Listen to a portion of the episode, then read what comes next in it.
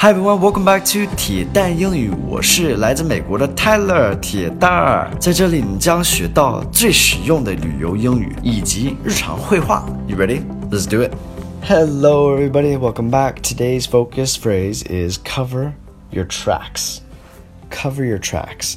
So if you cover your tracks, you make sure that no one can find evidence of what you've done. Okay? Um, yeah, this is gonna be difficult for me to translate. 呃、uh,，如果 cover your tracks 的话，tracks 其实是脚印的意思，like footprints, your tracks, like that. Cover 就是给盖上。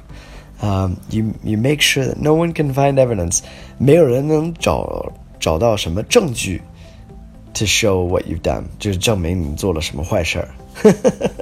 All right, so um, some examples here. Let's look at example number one.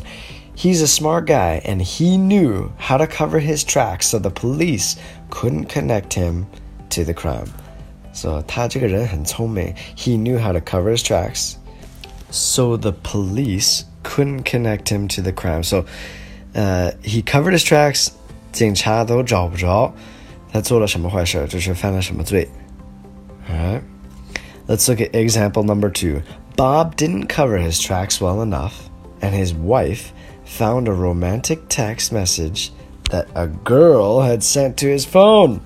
Okay, so Bob did not do a good job of covering his tracks, and his wife, 他他他老婆啊，他媳妇儿 found a romantic text message，找到了一个很浪漫的短信 from a girl that sent sent that to his phone. Uh oh, Bob is in trouble.